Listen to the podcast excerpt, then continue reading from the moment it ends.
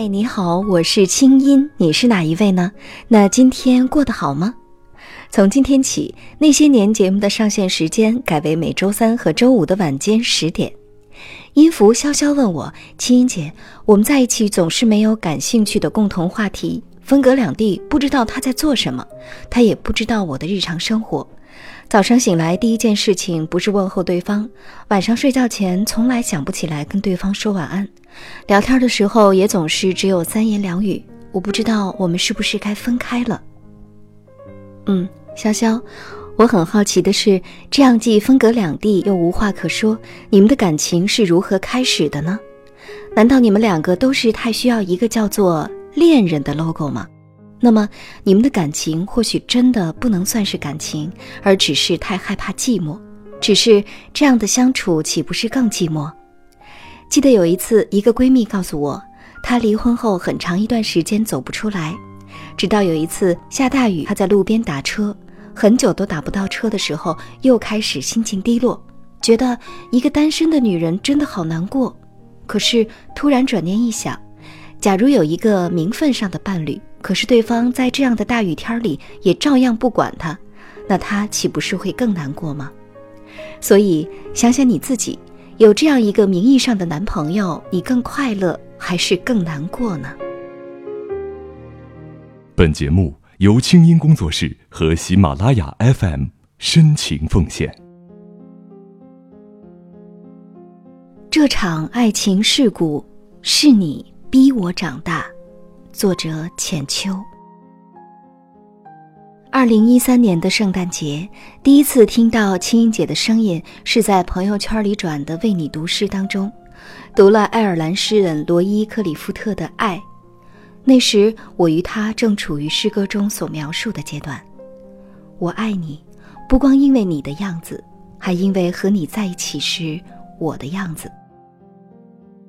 我们只是好朋友，心灵上的朋友。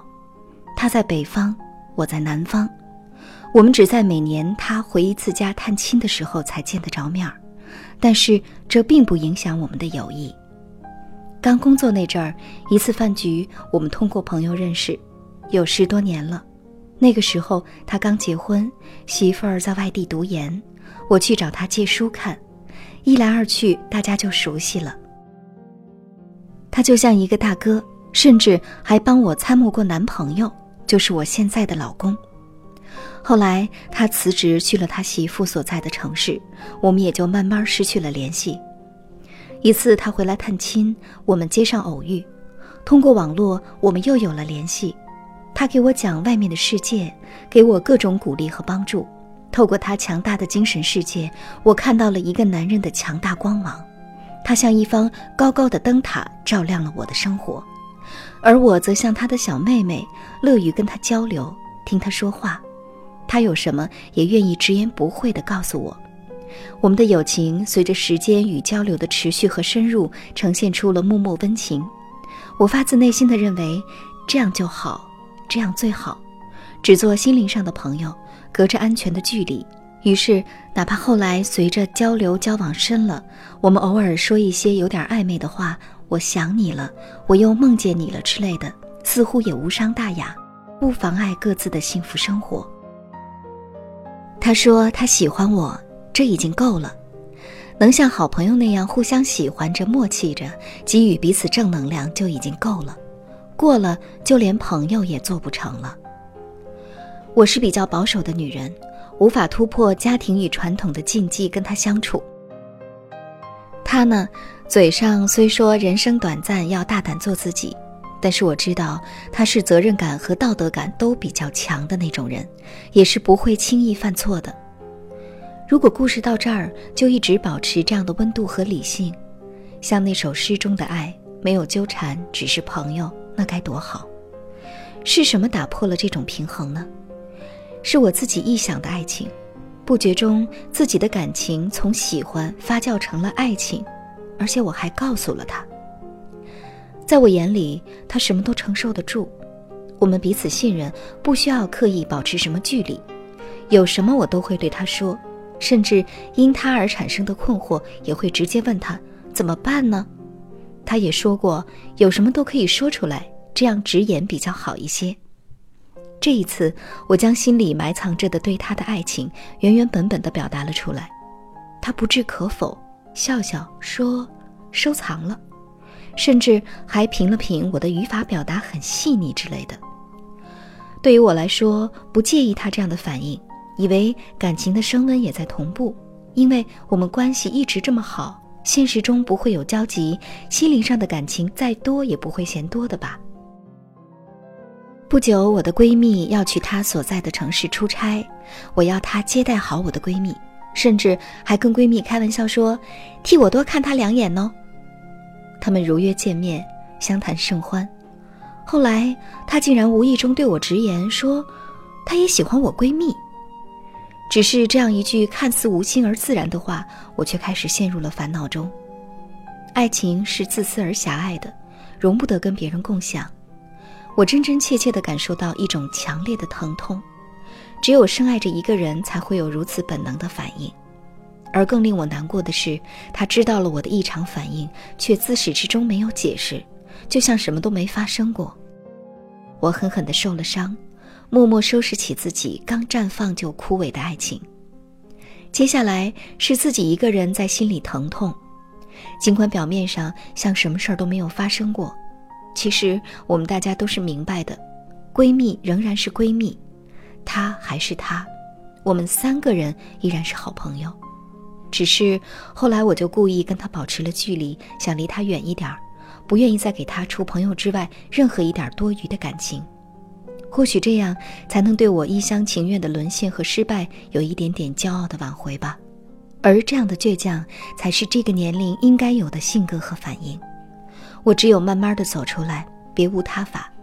其实从一开始，我也没想过要从他这段关系当中得到什么，只不过希望在他的心里有一个小小的位置。我是那样的在意他，仰视他。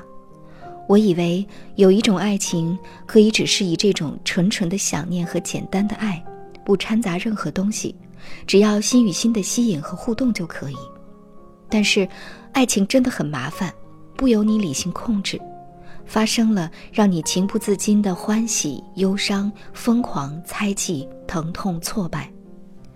我以为我们是平等的，在这段关系中是开心的，有一点点涟漪，但是没有伤害到任何人。可是，他很快就跌落，才明白不堪一击的是原以为强大坚实的部分，那是多出友情的部分。而他似乎欠了我一个解释。可是又觉得不是那么重要了，连我心疼的爱情都不存在了，其他还有什么要紧的？仿佛一切只是我自导自演了自己臆想的爱情，并且过早结束了。我们依然有联系，像普通朋友那样偶尔寒暄，故意避开一些东西。这时候我会有些难过，仿佛那些我介意并视若珍宝的感觉从来没有发生和存在过，心里空落落的。或许慢慢的，我就真的做到了不再仰视和怀念他，并淡出了这段感情吧。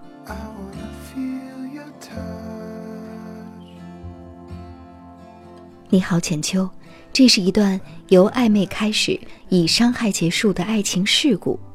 从头到尾，你都是被裹挟着向前，然后跌倒，然后自己舔舐伤口。只是这场事故连车祸都还不如。因为肇事者可以完全不负责任，而你是受害者，你必须负全责，这真的很冤，很让人难过。对于这样的故事，可不能用一句“爱过就好”一笔带过。我们需要的是在伤害中成长，看看之前的纯真里有多少是软弱，又有多少是给了对方可以随意入侵你的心，进而伤害你的傻傻没有边界呢？如果我是你，我会彻底跟他断了联系。我会明白，他不过就是一个善于用女孩子的纯情来装点自己、给自己长自信的极端自私的男人。我会借由这个男人逼着自己长大的，也希望你已经长大了。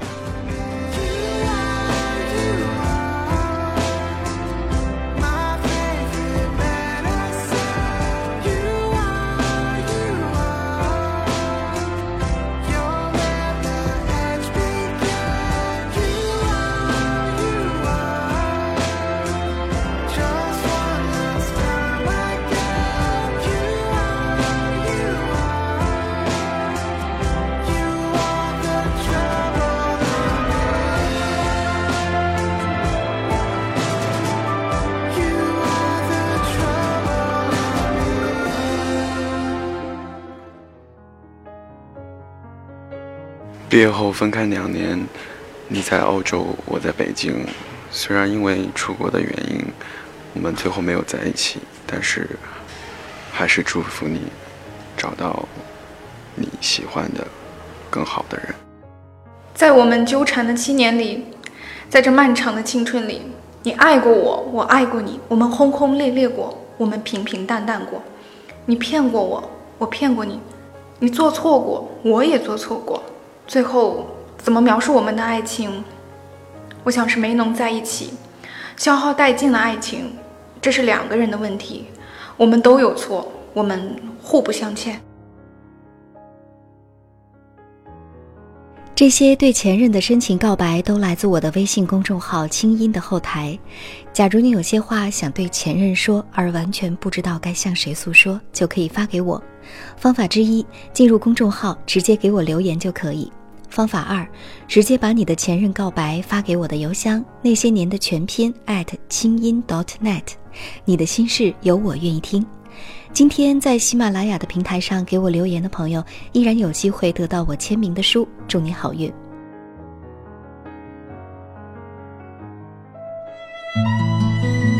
您现在听到的是国内第一档互联网 UGC 模式广播节目《那些年》，我们的故事进入第二季。那些年，我们还是没有在一起。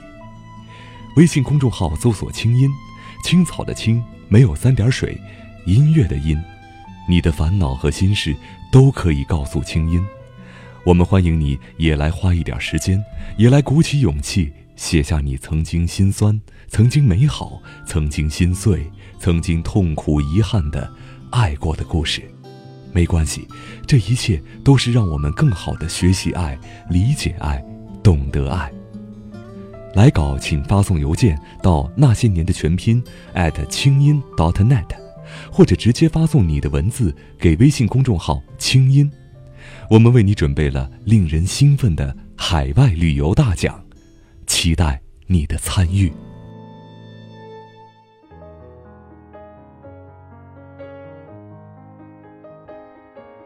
听清音，学习爱，让你成为更好的自己。那些年我们没有在一起，我们周五接着讲。凡是被选中在节目中播读故事的朋友，都将得到喜马拉雅送出的小礼物，也有机会赢得月末的海外旅游大奖。当然，也可以给我的微信公众号“清音”发来语音留言，说出你的前任告白。好了，祝你春风十里，我们下次见。那些年系列节目由清音工作室和喜马拉雅 FM 联合出品，我们等着你写的故事。来稿请寄 email 到那些年的全拼清音 .dot.net。